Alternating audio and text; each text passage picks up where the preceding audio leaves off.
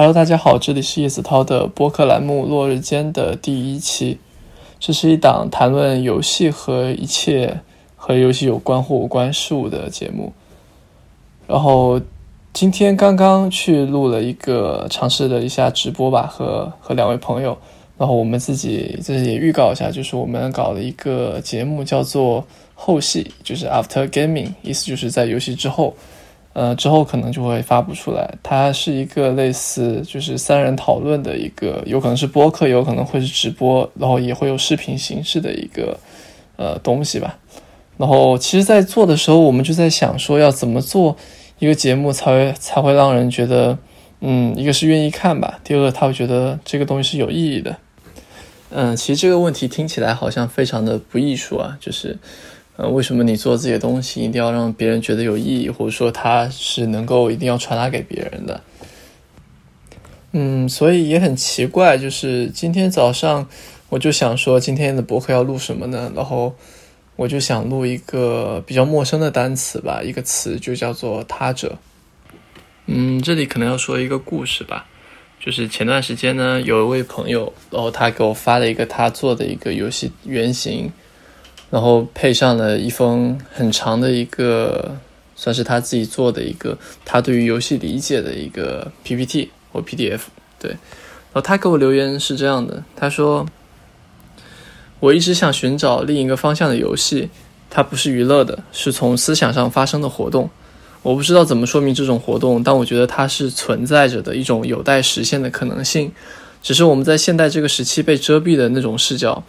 或者是游戏这个东西被我们拽进了当下这个时期，然后沦为了娱乐的一种，致使我们看不清那些真正的游戏的活动空间。当然，也许是我错了。总之，我觉得这种游戏的本质拉锯战没有进展，以至于我实在不想成为娱乐产物的创作者。我觉得我们有义务去实现严肃的材料与思想，像写一本诗的集子，或是几首充满人文的歌那样去创作游戏，这才对。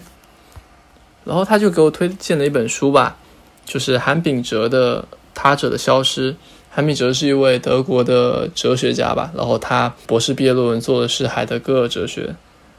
他这本《他者的消失》，嗯，他是这样说的。我我说这位朋友他这样说，他觉得某些人群越来越难与他者建立交流、真诚的沟通。我们的反思在提升，但我们的反思对别人可能是没有联系的，是只想着自己而失去了沟通。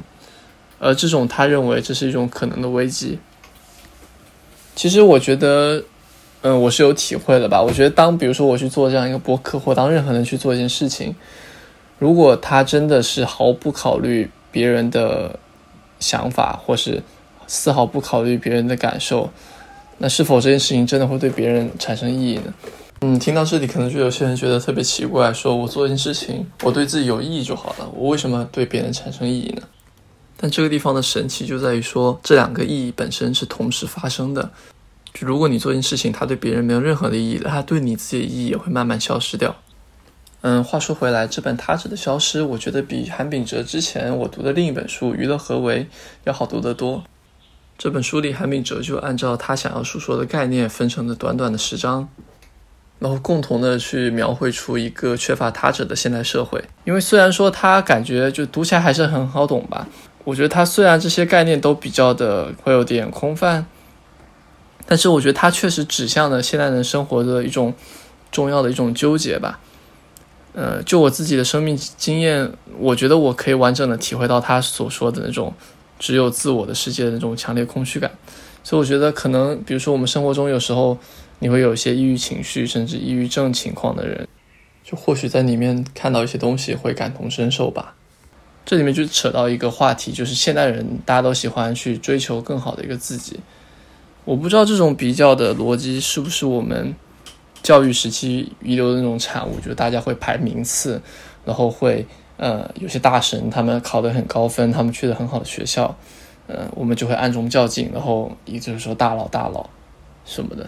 然后在这一段里面，在呃那本书里是这样说的：说努力追求真实，努力只做自己。这个会引发与他者的持续比较，而这种比较的逻辑呢，使得异质的东西转化为了同质的东西。就其实你和他完全是两种完全不一样的人，但是你们因为在一起比较，你们两个就趋向于同质化。你们就好像到了同样的一条纵轴上面，你在低点，他在高点。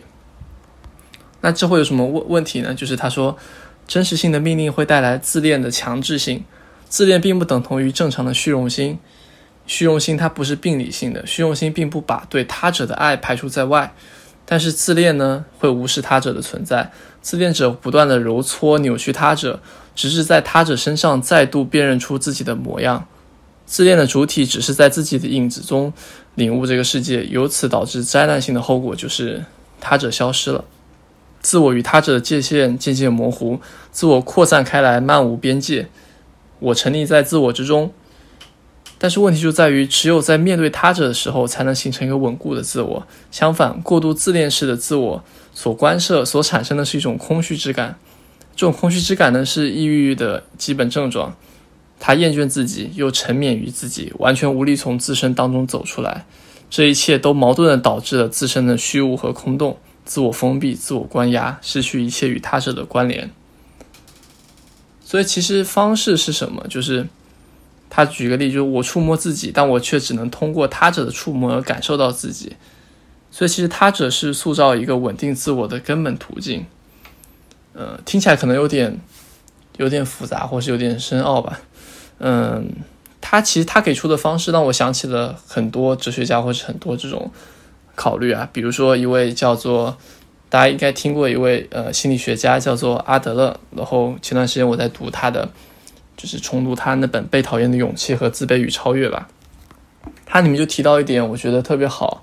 就是说，嗯，就非常像这个韩炳哲他讲的，就是他觉得我们很容易陷入一种叫做纵向的一个逻辑，就是你把别人摆在一个你的上方或者摆在你下方，而不是一种完全横向的，就是不能比较的这样一个逻辑。而当你去用横向的角度去比较他人的时候，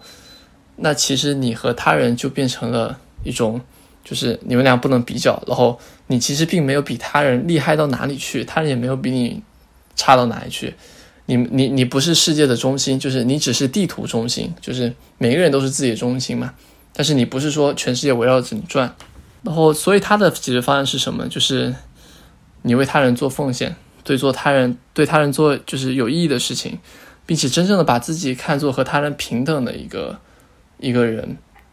他指出一点，我觉得就是人都不希望自己是平凡的吧，但是他他的这个观点却让却想告诉你说，其实你不要担心平凡，你就过好当下，你就自己走，自己超越自己，慢慢的往前走就可以了。可能最后你会很平凡，但平凡并不等于平庸，对吧？所以其实当时看完那本《被讨厌的勇气》它的结尾之后，我就会觉得非常的，呃，我就觉得很多东西就突然就清明起来，然后我就。我觉得我自己能理解到里面的一些很重要的点吧。嗯，那再举另外一个例子，一位就是左激激进左翼哲学家巴迪欧，他在谈论爱情、谈论爱，就是这种抽象的爱的时候，他就把爱的本质当做一种绝对的差异性，就在于说你和另一个人建立亲密关系之后，你们并不是你们趋向于统一，而是你们两个有。根本的一些本质的上区别，但是你们却依旧选择在一起，然后在这个两者的核心差异性之中，你们就可以，你们去完善自自身，你们去不断的碰撞，然后在这种差异性中间有真理的存在，其实包括很多，比如说很多其实呃就是。他们说你要和社会人打交道，你要走上社会，你不能自闭，你一定要去上班。类似这样对于处于抑郁状态的人的这样的一个建议，我觉得其实是有道理的。就是你得去看到世界，你得看到他人，这点很重要。嗯，那转一圈回来呢？为什么扯到这个？就是因为可能某种意义上去成为一个这种你无法去比较的、无法被归类的这样一个他者，他正是现在的艺术和哲学的使命。所以，其实当我们谈论一种游戏的一个作品的时候，我们可能会下意识的把它放在一个产品的就是消费品的一个谱系之中。我们会给它对比说，哦，这个游戏，比如它是一个很像魔兽世界的一个 MMORPG，它又是一款新的 Roguelike，它可能对对原来的什么杀戮尖塔做出了某些文修改，所以它保有之前的乐趣，然后又可以干嘛干嘛干嘛，就是。我们是把它当做一个产品吧，一个一个商品谱系列，就好像我们去超市看到满屋子的货架，然后我们里面去选择挑选的这样一个感觉。那现在很多推荐算法也是基于一种你过去的呃消费过的产品的一种再消费，就是你获得过这样的体验，你想再获得一个新呃同同样的体验，可能稍微有点不一样，但是本质上他们都是类似的。所以我觉得现在消费算法他们基于的是消费，而不是奇呃是是是是就基于这种消费的重复，而不是一种奇遇。所以我觉得当时很早以前有一个豆瓣 FM 吧，它其实就虽然它有算法，但是它就有点奇遇式的感觉，就好像我随便放一首歌，那我可能突然就觉得，哎，这首歌好像很棒，然后嗯，它可能就是一种比较偏向奇遇的。所以其实我很期待说。那种奇遇，或是那种很独特，你无法去给它归类的游戏，就当一个当大环境对某个游戏它产生的失就是失语，啊，这个时候可能人就会重新开始去反思游戏到底是什么，游戏可以是什么。我觉得或许说像《死亡搁浅》刚被做出来，或是第一个步行模拟游戏《Dear Esther》亲爱的埃斯特它被做出来之后，人们就是会去想这样一件事情。但不过。比较悲观的是，这样的作品在商业大环境下真的很难被做出来。嗯，我自己也在追求这样的事物，我也希望有一天可以做出这样的东西。当然，我觉得这种无法被归类的这种、这种能够一下让你觉得无所适从的，然后无法用你既有的消费逻辑去套用的这样一个他者呢，并不是他们多么的复杂神秘，他们可能非常简单，但只是有些时候我们可能突然间。我们就忘记了他们原来的样子。